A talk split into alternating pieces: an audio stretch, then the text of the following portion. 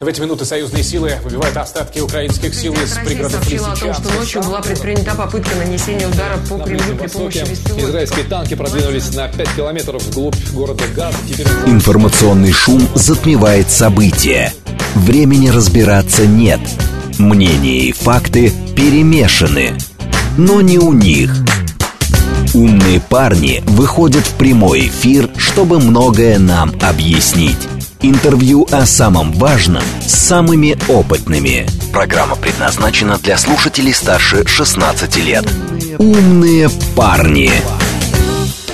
15.07 в столице. Радиостанция «Говорит Москва», 94.8. Микрофон Евгения Волгина. А мы с вами продолжаем. Наш умный парень сегодня Сергей Лисовский, зампред комитета Госдумы по защите конкуренции. Сергей Федорович, вас приветствую. Здрасте. Здравствуйте. Наши координаты 7373948, телефон, смски плюс 7925 888 948, телеграмм для ваших сообщений, говорит МСК-бот. И смотреть можно в YouTube-канале «Говорит Москва». Стрим там а, начался. Давайте, наверное, начнем с документа. Э, Насколько я понимаю, инициатором этого документа стали вы. Это антимонопольное регулирование экспортных поставок. Что с ним, что не так с экспортными поставками, что там нужно улучшить? Ну, последние года два у нас снижается закупочная цена для крестьян по зерну при наших рекордных урожаях. Угу. Когда мы стали разбираться, то оказалось, что, по сути, а, так как у нас урожай очень большой, и цену внутреннюю можно обеспечить только при большом экспорте, для того, чтобы рынок освободить, что экспорт э, зерна постепенно монополи- монополизируется. Это происходит в трех звеньях. Это трейдинг, крупные трейдеры, это перевозка, в основном железнодорожная, и в том числе, кстати, и железнодорожный, и речной транспорт, и перевалка. Во всех этих трех э, секторах у нас наблюдается постепенное укрупнение игроков и практически монополизация. В железной дороге практически монополизация произошла. А в, же, в водном транспорте тоже, в общем-то, мы близки к тому, чтобы это было монопольное владение. Ну и в перевалке, если взять э, южные порты и Ростовскую область, то, в общем, минимум э, 60% перевалки у нас тоже, в общем, принадлежит одному владельцу, по сути. Угу. В соответствии с этим у нас и тарифы растут. У нас, например, э, стоимость перевалки в два раза выше, чем мировая. Если в среднем мире, в мире она 11-12 долларов, то у нас в районе 22-24. Так. Вот. По железнодорожному транспорту примерно то же самое рост. Э, По водному транспорту рост э, за год примерно составил от 18 до 40 процентов. То есть это все приводит к тому, что, ну, проще говоря, присосались к э, здоровому целу российского крестьянства и используют его и зарабатывают сверхприбыли. К сожалению, ФАС мы видим практически никак не реагирует. Правда, был запрос в прошлом году Минсельхоза по поводу железнодорожных перевозок. Э, ФАС обещал разобраться, но, по сути, так ничего не было сделано. Вообще, с железнодорожными перевозками зерна у нас такая смешная, в кавычках, ситуация, когда у нас, э, опять же, под эгидой э, рыночных отношений РЖД рассталась с зерновозами, Мгм. передала все это практически в частные руки. Ну, сначала в госкомпанию, а потом это стало получастные компании, то создавалось специально две компании, которые владели основным количеством зерновозов для того, чтобы была хоть какая-то конкуренция. Потом через год одна компания поглотила другую, ФАС опять же безмолвствовал, спокойно это смотрел. В результате у нас на железнодорожном рынке перевозки зерна уже полный монополист. А как так вышло? Ну, то есть, э, че- чем это все-таки грозит? Я просто сейчас еще сравниваю, знаете, с этими бунтами, которые фермерские бунты в Европе, когда они говорят, что у нас демпингуют поставщики с Украины, а здесь получается, что демпингуют свои же. Нет, они не демпингуют, они наоборот завышают цены, и, а так как э, цена, ну, проще говоря, есть цена, которая формируется не нами, она формируется мировым рынком, Так. да? И от этой цены опус- спускаемся вниз. Так вот, э, если мы цену на фобе там имеем, допустим, как сейчас, там 230 долларов, то, соответственно, перевалка у нас в два раза дороже, соответственно, от ели 24 доллара, у нас э, транспортировка вагонами железнодорожными а, дороже, чем в Мгм. мире, от, От ели от еще. И трейдеры тоже. Обычно, я помню, в начале 2000-х я сам занимался трейдерством, когда у меня были свои компании. Мы, если зарабатывали 2 доллара с тонны, это было счастьем. Сейчас трейдеры зарабатывают 20 долларов с тонны. 20 долларов. 20 долларов с тонны. Вот. А вообще мировая практика это в районе от 1 до 3 долларов в тонну, это нормально считается трейдерский процент.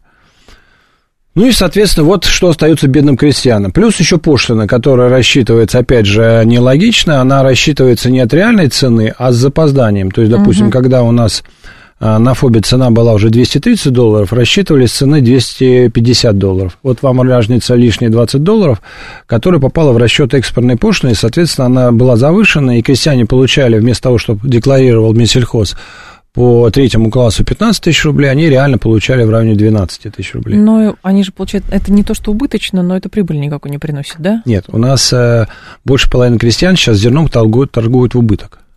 Больше половины. Так. У нас выигрывают пока только близкие к экспортным поставкам, ну, потому что плечо короткое, да, ну и урожайность высокая, это южные регионы, там, где высокая урожайность. Uh-huh. А если взять центральную часть России, э, вот мой родной Зауралье, а, Западную Сибирь, Дальний Восток, то те, в общем, в сложной, очень сложной ситуации. И какие варианты? Ну, во-первых, отменить экспортную пошлину, либо ее оставить только для конкретных регионов, где действительно есть сверхприбыли. Это южные регионы, да? А, далее, то, что изымается у крестьян, а по-другому это не возьмешь, это, в общем, ну, современная продоразверстка, надо действительно возвращать крестьянам. У нас Минсельхоз декларирует, что он возвращает 2000 на, рублей на тонну, это было бы хорошо. Но на самом деле это лукавство. То есть э, те деньги, которые они выделяют, угу.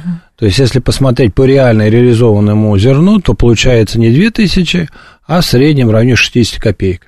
Что, естественно, не компенсирует те затраты, которые изымает пошлина. Но, видимо... Ну, а в отношении, например, рынка, Дальнего да. Востока, ну, понимаете, плечо там 9 тысяч километров. Конечно. Это просто издевательство, да.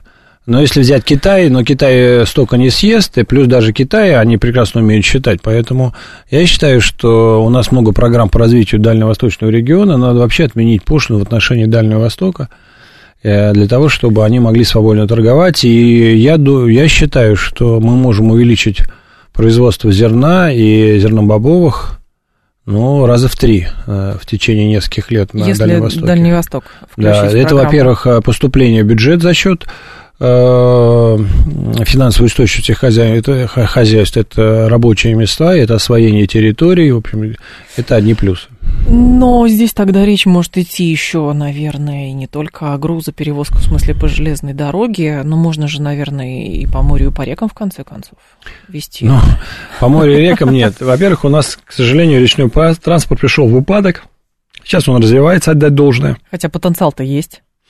Потенциал есть возить. большой, но он тоже относительный, потому что раньше занимались устройством усть, усть э, рек, э, таких крупных рек, как да. Волга, Дон.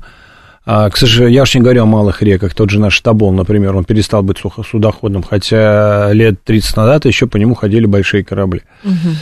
Поэтому э, эту программу надо возобновлять. Устье рек надо, то есть э, не только устье, но и э, каналы рек надо чистить, расширять, углублять и так далее. Но это одна проблема, а вторая, то, что уже э, кораблей мало, то есть так, на чем перевозить. Угу. У нас, например, надо дать должное региону Дон, который активно экспортирует и перевозит зерно по реке. Так. Ну, Дон, во-первых, обмелел, его тоже надо восстанавливать, и это большая проблема. Если программа восстановления Дона, но она, к сожалению, слабо финансируется, и пока достаточно малый эффект от нее. Угу. Ну, а второе, то, что у нас суда находятся в достаточно монопольном владении двух-трех компаний, которые, вот, например, за прошлый год подняли цену, в зависимости от условий, от 18 до 40 процентов на перевозку зерна по э, реке Дон, например. Угу. Вот. То же самое происходит и на Волге, в Астрахани. Там потенциал меньше, потому что там потенциал вывоза зерна это в основном Иран, э, это Турция, ну... Саудовская Аравия и прочее. Ну, угу. Саудовская Аравия больше с кораблями все-таки большими они, вот, но тем не менее. Но, тем не менее, потенциал есть, э, и порты есть, но там тоже есть проблемы с Каспийским морем, там тоже надо канал углублять уже на Каспийском море. И плюс э, перевалочные мощности тоже надо усиливать, потому что там порт Махачкала не замерзающий, да, он угу. там перевалить может там по полмиллиона тонн, но это вообще смешно там для наших объемов, которые мы экспортируем. Поэтому э, в это тоже надо все вкладываться. Ну и самое страшное, то, что у нас э, всеми этими сказать, точками сбыта владеют монополисты, которые, не стесняясь, повышают цены, и, по сути, для крестьян уже ничего не доходит. Но с вашей точки зрения, каким образом это можно поменять? Самое главное, насколько я понимаю, экспортная Нет. пошлина, это же, ну, это с Минфином надо договариваться. Он говорит, ну, мне же нужны деньги в бюджет. Наверное. Нет? Это очень хороший разговор. Только когда поднялись э, цены на яйца, у нас почему-то все среагировали, даже президент об этом сказал, да? Мне кажется, это был какой-то информационный вот. Пузырь, Когда у нас поднимается говоря. цена мяса птицы, все тоже очень реагируют. Это правда. А, но вот это все, все происходит, не происходит одномоментно. Э, то, что поднялись яйца, это было заложено 5 лет назад, когда Минсельхоз э, решил, что у нас с яйцами все хорошо, столовым яйцом, и больше его не надо субсидировать, угу. так же, как и с мясом бройлеров. Вот за 5 лет все проблемы, которые были и которые никто не решал, они... Накопились. И они накопились и взорвались. Э, то же самое можем других обладателях иметь. Поэтому любую проблему, особенно вот с продовольствием, которая одномоментно не решается, ее решать системно, и системно надо уже закладывать возможности уменьшения той, той самой цены продовольствия, о котором мы так часто говорим. Но ее нельзя завести там 10 миллионов яиц из Армении, из Азербайджана или из Турции, угу. понизить цену на яйцо. Это смешно при наших 46 э, миллиардах потребления, да? Это просто выглядит как, как издевательство. Поэтому для этого надо долгосрочные программы. Но проблема в том, у нас э, чиновники, они же не думают категориями, там даже пятилетними, они думают категориями год, два, ну максимум три. Ну, сколько он на работе продержится? Ну, конечно. Поэтому ему говорить, что вот я заложил программу, что через 10 лет у нас яйцо будет дешевле э, чем вот сейчас, если в пересчете там на какие угу. эквиваленты, то, конечно, ну, ни ему не интересно, ни его руководителю не интересно. От, него требуют, чтобы он топнул ногой, и в результате яйцо опустилось в цене. Вот это вот результат. А то, что заложены системные ошибки были, про это никто не говорит, к сожалению. И никто не хочет сейчас слышать о системных мерах для того, чтобы через там, 5-6 лет, это реальный срок, для того, чтобы яйцо стабилизировалось по цене, было более доступно, чем сейчас для нашего населения. А Минсельхоз вообще компетентен с вашей точки зрения?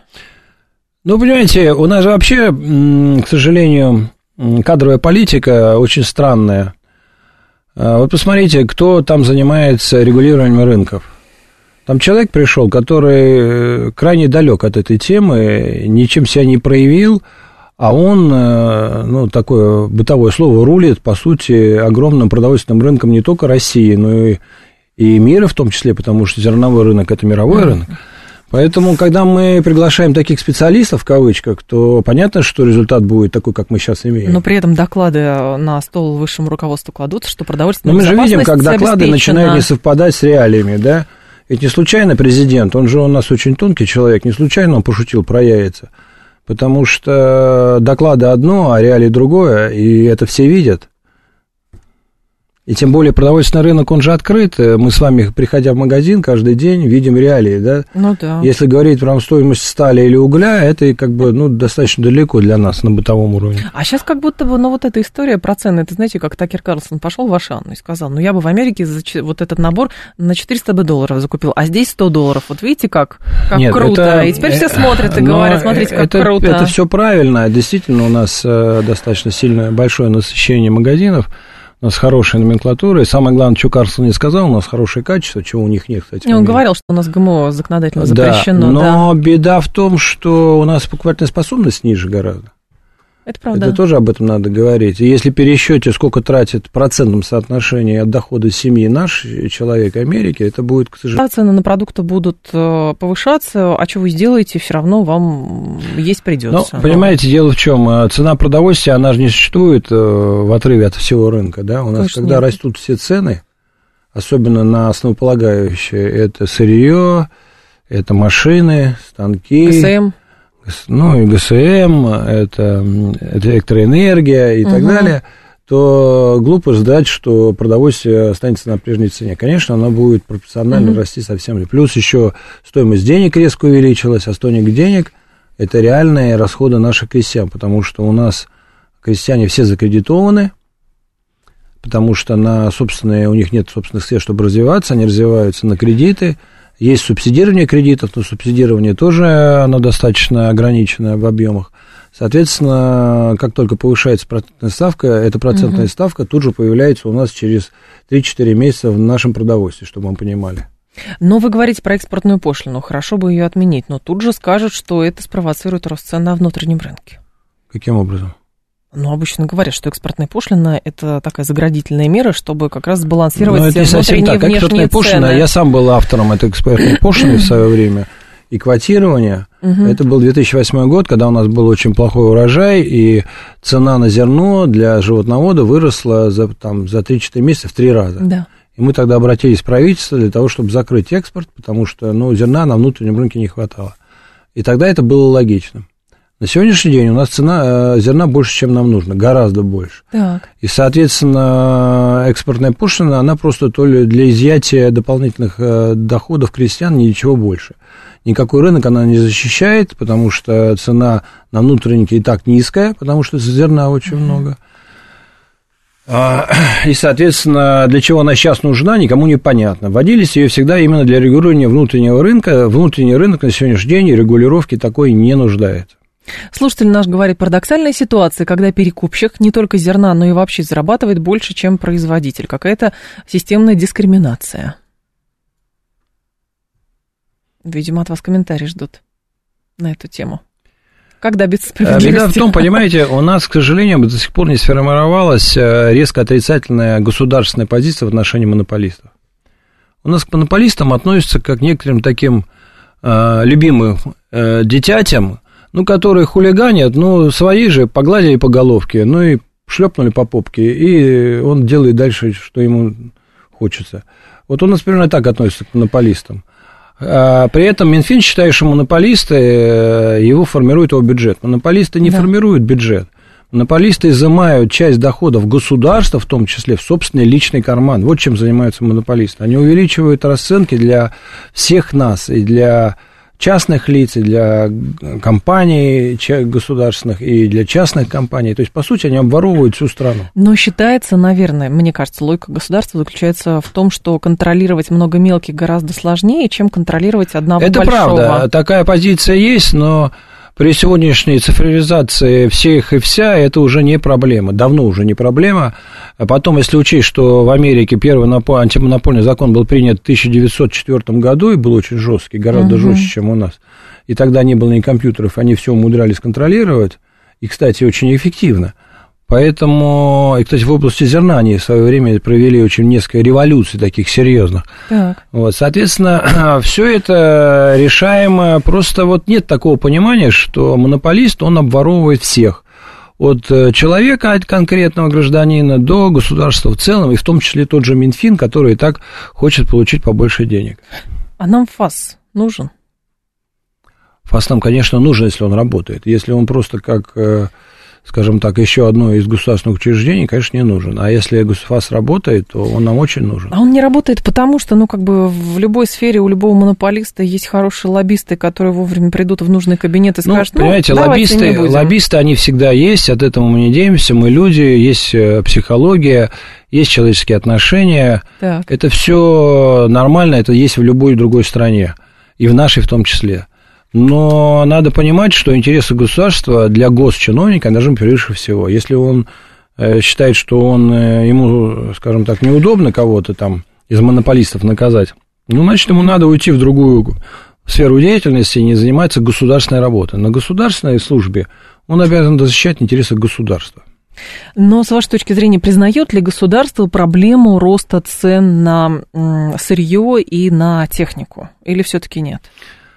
Понимаете, дело в чем? Государство, конечно, понимает, что рост э, цены на технику, на сырье, на тот же ГСМ, это все скажется в конечном итоге на розничных ценах. Но почему-то э, у нас никак не хотят бороться с этим повышением системно. Вот я уже давно предлагаю Минсельхозу на сайте Мгм. раз- э, разместить, э, допустим, пять позиций, ну, основных. Мясо птицы, мясо свинины, молоко, зерно и подсолнечное масло, например, да? И, И, себестоимость понятна. Так. И прям в онлайне поднялось, э, поднялась солярка на 5%, и тут же идет пересчет. Насколько повысилась себестоимость всех этих пяти основных А продуктов? что это даст? А что Это даст всем увидеть вообще, как у нас э, влияет вот это вот повышение, вот эти поблажки, которые мы даем монополистов, на реальную цену тех товаров, которые жизненно необходимы для страны. И, кстати, это даст и для Минсельхоза силу в переговорах в правительстве, потому что я понимаю, что на Минсельхоз давят, когда там э, Минэнергетики, когда у нас вот этот скандал был с повышением солярки в сентябре, у нас же был на комитете, на аграрном комитете был э, заместитель, значит, министров энергетики, который сказал, у нас э, стоимость солярки все нормально, мы контролируем, никаких ограничений не будет. Через две недели произошел взрыв, угу. Вячеслав Викторович Володин выступил, его уже вызвали к нам на большую трибуну, не на комитет, и там он уже вел совершенно иначе. И когда я ему напомнил его же изречение про это, он пытался, сделал вид, что он не помнит. Он говорит, ну это же две недели назад да, было, сейчас да, обстоятельства да, поменялись. Так вот, а, поэтому для того, чтобы и государство понимало, и у Минсельхоза были реальные а, аргументы в борьбе вот с этими монополистами, я считаю, что это надо делать публично, надо публиковать вот эти вот изменения. Поднялась процентная ставка, поднял Сбербанк, Э, Центробанк. Центробанк, да. И тут же пересчитали, как это скажется на наше продовольствие. Это, это программу сделают даже девятиклассники, я уж не говорю про обычного студента. Ну, так это же, опять же, это же всем очевидно, и даже если сейчас вы понимаете... Ну, вы знаете, это вам очевидно, но все начинают говорить, а насколько, а как? А вот когда это будет в онлайне высвечиваться и понятно, вот тогда я уверен, что через 2-3 месяца уже любое повышение любого такого монопольного товара уже будет э, обсуждаться достаточно долго. У нас даже, смотрите, что произошло. Мы все бьемся за наших производителей, слава богу, что они сейчас э, так. задышали, но вот как только мы убрали западных производителей э, кормовых добавок, так. у нас кормовые добавки отечественные выросли в цене в 2-2,5 раза в течение там нескольких месяцев. Так, ну то есть иностранцы, в принципе, обеспечивали то, что цены были нормальные. Конкурентную среду они обеспечивали. Так. Хоть это и плохо, что мы их так запустили, но их надо было выводить постепенно, да, то есть создать больше. А у нас получилось, что у нас все осталось два производителя по ряду позиций российских, которые, как только остались одни, тут же договорились, так называемый картельный сговор, который еще Карл Маркс писал. И, и мы получили с вами рост сразу же, рост кормов сразу же из-за этих э, биологических добавок. Поэтому нам антимонопольная служба очень нужна. Нам нужно государственное понимание опасности монопольной в любой сфере. И не только опасности, а то, что это преступление против государства российского. Ну, вот есть... И с этим надо очень жестко бороться. Ну, смотрите, как сделал в свое время э, Соединенные Штаты Америки. Когда после войны, по-моему, это был 1954 год, когда знаменитая компания Cargill, которая сейчас крупнейший трейдер мировой, да, да зерна, да они что сделали? Они после войны скупили все элеваторы по Америке. И, соответственно, стали повышать стоимость хранения в элеваторах. Угу. Государство что сделало? Когда они это все увидели, они сказали, стоп, теперь Каргил не строит ни одного элеватора, не покупает ни одного элеватора. Более того, они на государственные деньги построили параллельную сеть элеваторов, конкуренты Каргила. И эту параллельную сеть отдали частным собственникам, уже мелким и средним э, сельхозпроизводителям, чтобы они конкурировать могли. И тогда цена на хранение тут же упала. Сергей Федорович, я вот так представляю, то, что у нас это невозможно, потому что будет какой-нибудь банкетный зал, когда владелец какой-нибудь крупный монополиста пригласит какого-нибудь чиновника себе и скажет, давай мы с тобой тихонечко все это обсудим. Послушайте, и мы, все. Э, мы, скажем Может, так, развиваемся и живем в, в мире, у нас такая же психология, как у тех же американцев, соответственно, мы придем к этому, но хотелось бы быстрее. А, Сергей Лисовский с нами, зампред комитета Госдумы по защите конкуренции. Сейчас информационный выпуск, и мы продолжим. Интервью о самом важном с самыми опытными. Умные парни. 15.36, столица, программа «Умные парни». Продолжаем. Сергей Лисовский с нами, зампред комитета Госдумы по защите конкуренции. Здесь есть любопытная новость еще, Сергей Федорович, что США будут, оказывается, бороться с российским зерном и удобрениями по всему миру. Палата представителей Конгресса США поддержала законопроект, направленный на снижение зависимости других стран от российской аграрной продукции. То есть сначала боролись с российским сырьем, в смысле нефтью и газом, чтобы европейцев под это подсадить. Теперь попытаются весь мир подсадить не на российское зерно. А может получиться случиться, нет? С вашей точки зрения, есть угроза экспорту ну, российскому? В короткой перспективе, да, в перспективе длинной, конечно, нет, потому что потенциалом реального наращивания объема продовольствия Россия в приоритете. То есть она Ее невозможно перебороть или там пред, обогнать, угу. потому что та свободная территория, которая у нас есть, это наше конкурентное преимущество, которое выстрелит, ну, если не через 5 лет, то через 10 точно. Но, кстати, к сожалению, американцы достаточно умны в этом смысле, они работают на перспективу. Ведь смотрите, вы помните, лет 10 назад появилась э, мощная компания э, «Живое молоко, ну, коровье молоко». Угу. Опасно. Его нельзя потреблять взрослым людям. А то они, да. Помните, по искусственное мясо, которое тоже... Т -т -т -т -т. Это же адепты зеленого всего. Э, ну, это, а зеленые кто его финансирует? Зеленые финансируют те же американцы. Почему? Потому что они уже тогда просчитали, что Россия станет кормилицей всего мира. Мы реально можем это сделать. То есть они наш потенциал, видимо, оценивают гораздо выше, чем мы сами Но свой. Но мы когда-то, я когда, говорю, занимался непосредственно производством, я помню, встречался с одним из э, вице-президентов Каргил, вот этой пресловутой угу. компании, и когда я с ним говорил о конкуренции, он так улыбнулся и говорит, Сереж, ну, понимаешь, э, мы можем в убыток работать 25 лет. Вы себе можете это позволить? Угу. Ну, то есть, когда он, мы стали говорить о конкуренции, он говорит, ну, какая конкуренция у вас с нами? Мы 25 лет можем работать в убыток. Вы каждый год должны зарабатывать, иначе вы просто сдохнете. У вас нет оборотных средств, у вас нет ресурсов и так далее. Это правда. У крестьян нет э, оборотных средств для того, чтобы прожить там больше года. Да? Они живут от урожая до урожая. А Каргил может себе позволить 25 лет. Кстати, закончить тему про Каргил. Что американцы да. сделали? Не только разрушили, они не разрушили Каргил.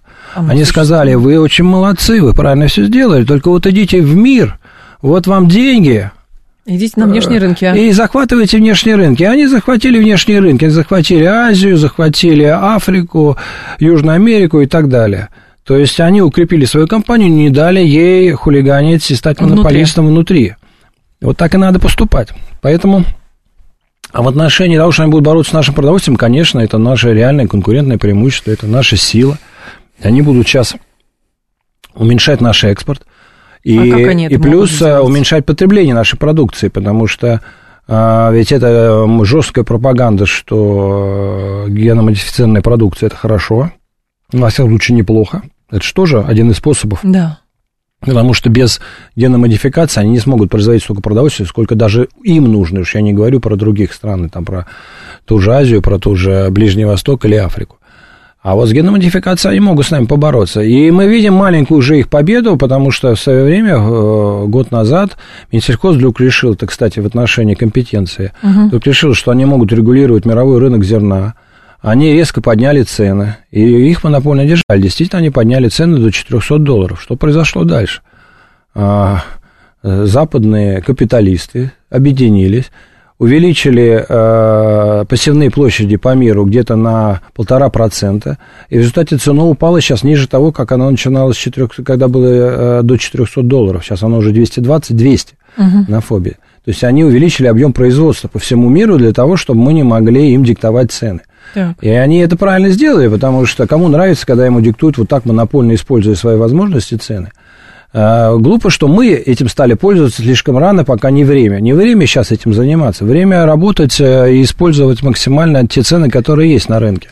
А вот когда действительно все ресурсы будут исчерпаны, когда все площади будут засеяны, и когда уже дальше развиваться будет невозможно другим угу. странам, вот здесь Россия с нашими необъятными территориями, с нашими невостребованными э, пашнями, которые мы запустили в свое время, вот здесь мы должны выступить очень мощным и сильным игроком. А Они это понимают и начинают бороться заранее. Вот их в чем, да. Э, в чем их силы, конечно.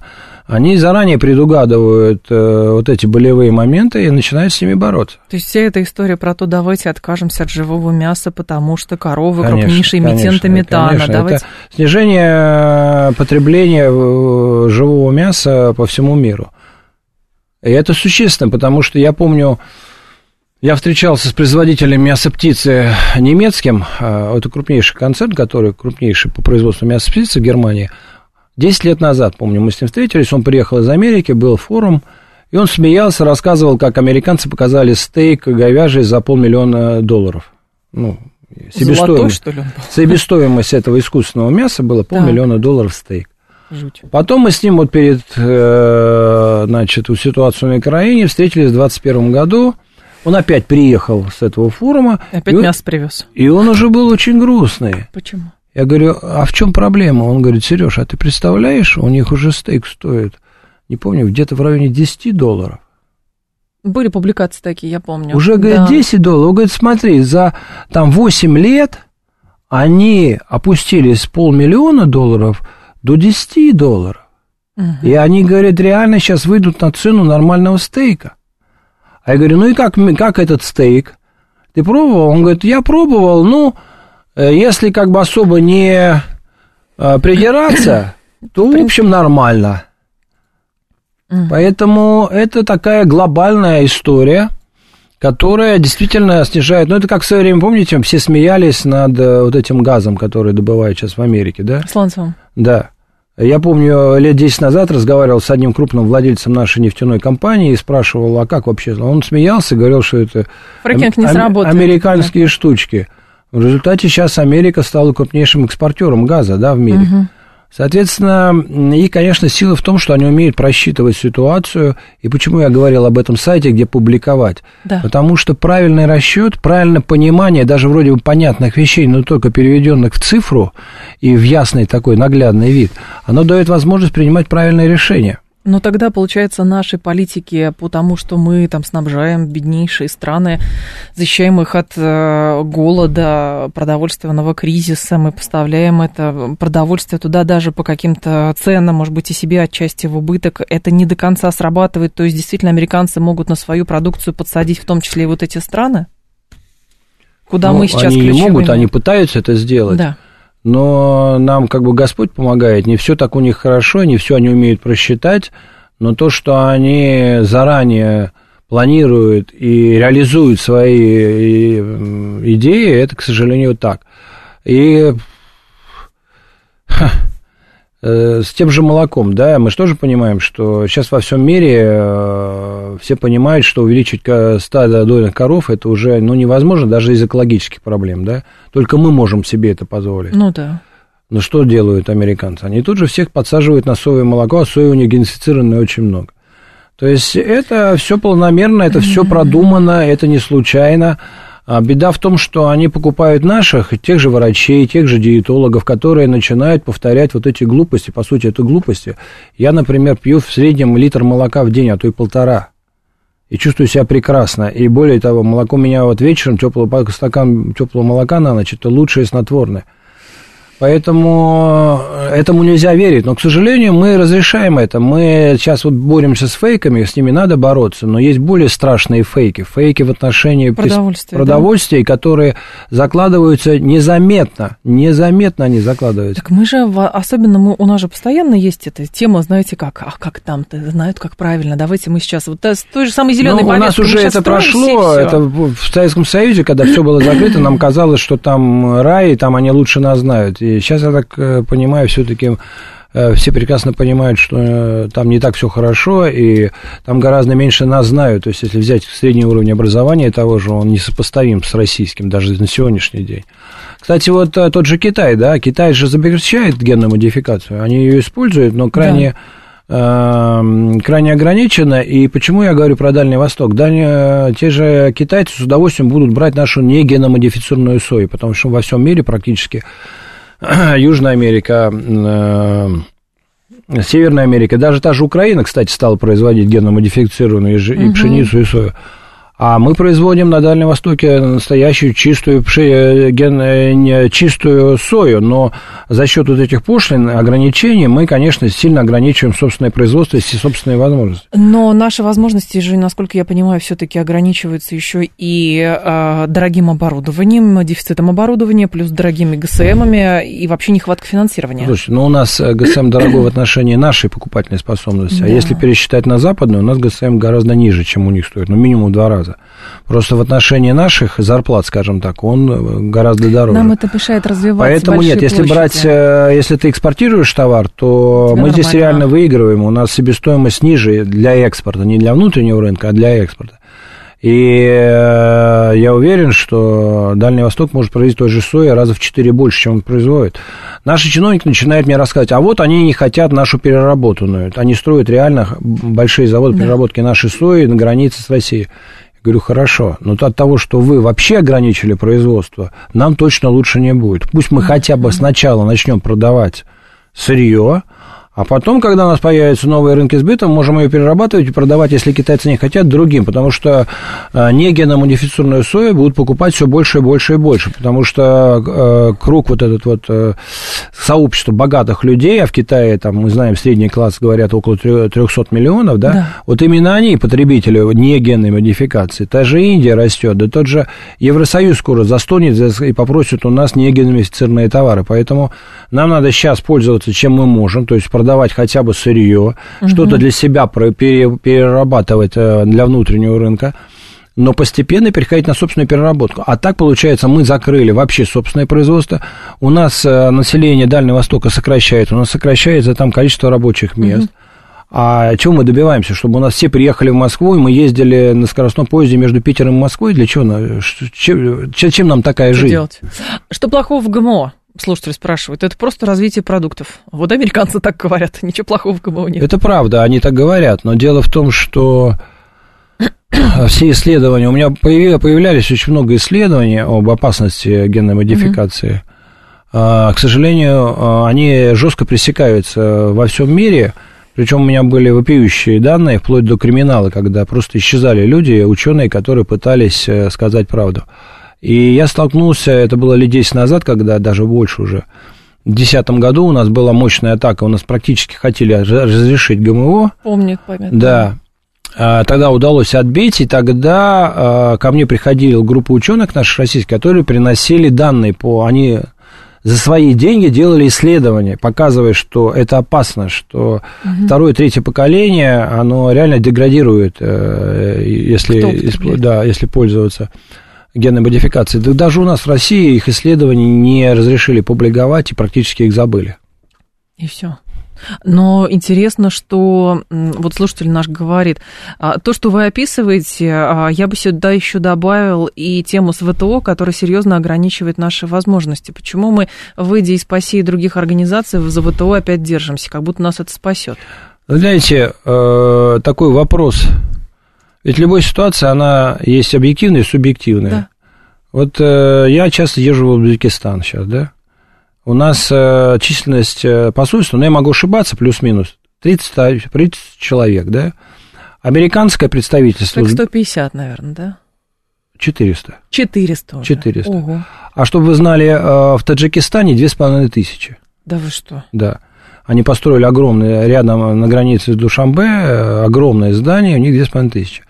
И когда я здесь э, в МИДе говорю, слушайте, а вот э, там часто было так, что э, значит, э, в Самарканд приезжает Мишустин, а крупная делегация другая приезжает Тушки, Ташкент. И, Посол не и знает, посол не бежать. успевает, у него нет даже людей, чтобы их просто встретить. Я уж не говорю подготовить правильно эти совещания. Я говорю, а почему вы, у вас столько освободилось из Европы, из Северной Америки, столько дипломатов? Мне, опустив глаза, мидовцы говорят, ну, они же хотят вернуться, поэтому не хотят ехать в Среднюю Азию. Они во Францию хотят вернуться. Они хотят во Францию. А я говорю, они понимают, что это поколение дипломатов никогда не вернется в Северную Америку и никогда не вернется в Европу. Вот просто ну, им надо забыть про эти страны. Но, к сожалению, человеческая природа такая, что вот, я, вот эта вера, она является решающей. По-видимому, поэтому у нас э, в ведущих на сегодняшний день ключевых Для нас стран, да. стран Казахстан, Узбекистан, Таджикистан, Киргизия у нас предельно малое количество сотрудников. А американцы, значит, опять же, американцы оценивают потенциал гораздо выше. Ну, опять же, мы. они, во-первых, потенциал расценивают, а во-вторых, они понимают, что это следующая территория борьбы против России. Мгм. которая уже началась. Если посмотреть эти фонды, э, у меня мои товарищи, которые остались в Казахстане, не уехали, я давно их знаю, э, и помню, 10 лет назад они мне говорили, нет, мы не уедем, мы здесь останемся. Они сейчас вернулись в Россию, потому что их выдавили. Но мне мои друзья говорят, слушай, а что наши не видят, что происходит в Казахстане, то же самое, что на Украине, только с запозданием там лет на 15. Те же фонды, те же школы, все те же, э, значит, гранты, и говорит, все то же самое, вот что мы видим сейчас про Украину нам рассказывают, вот то же самое происходит в Казахстане. Я говорю, ну, видят, не видят, не знаю, но когда там 50 человек, не знаю, сколько в Казахстане работает, ну, наверное, тоже там в этих пределах, несколько uh-huh. десятков, то понятно, то ничего мидовцы наши сделать не могут начали с вами про зерно, а все равно все свелось к внешней политике и тому, как мы не дорабатываем. Удивительно. Даже если про продукты начать говорить, все равно все сводится к тому, что мы не дорабатываем, и каким образом американцы пытаются вытеснить нас с этого, с этого рынка. Ну, как-то так выходит. Нет, ну должны понимать, что мы крупнейшая страна мира, мы обладаем огромным потенциалом, мы угу. подняли наше сельское хозяйство с колен. Вот реально, когда я пришел в село, мне все крутили, мои друзья у виска говорили, ты что, село это черная дыра там. И раздали вот этот анекдот, чтобы там как, если хочешь потерять деньги, хорошо, если хочешь, а если хочешь навсегда потерять деньги, то вложи в сельское хозяйство. Так вот, а, это было в 99 году. Мы за 20 лет а, сделали одну из крупнейших а, отраслей страны, не только страны, и всего мира – Поэтому это было большой неожиданностью. Я помню, как в 1999 году представитель экспортеров американской мясоптицы, когда я выступал с докладом о развитии российского птицеводства, в Минсельхозе, кстати, было совещание, угу. он вышел и сказал, ну, начнем с того, что вы сделаете своей курочкой рябой. Вот это были его слова. Так. Мы, правда, его освистали и выгнали со сцены, но он это сказал, и они были уверены в 99 году, ничего мы с вами уже не поднимем, ничего не сделаем. А мы сейчас крупнейший производитель мяса птицы и уже готовы продавать на экспорт и продаем. Угу. Поэтому здесь они просчитались, при том, том, что, конечно, они системно работают и считают, но здесь они посчитали, что уже все, уже нам назад э, нам не подняться. Мы поднялись, и для них это неожиданность, и, соответственно, начинают действовать.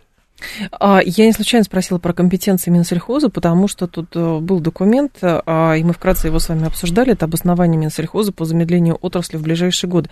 Получается какая-то дихотомия, честно говоря. С одной стороны, мы видим потенциал развития, мы видим, как одни ушли, наши пришли, да, цены высокие, но это вопрос как бы к Федеральной антимонопольной службе. Потенциал к развитию отрасли есть.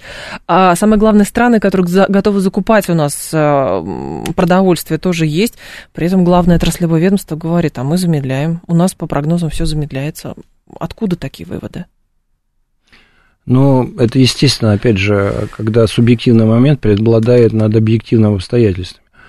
А мы когда, я не случайно сказал, мы когда вот, э, ну, уже больше 20 лет назад, в 99-м, начали поднимать, и когда uh-huh. пришел Гордеев, я считаю, это он поднял сельское хозяйство, а потом Медведев возглавил национальные проекты, в том числе и по птицеводству и по свиноводству, мы тогда были в гораздо худшей ситуации. У нас вообще не было денег. Это впервые тогда заговорили о каких-то субсидиях. А так нам вообще угу. государство не помогало. И мы это сделали.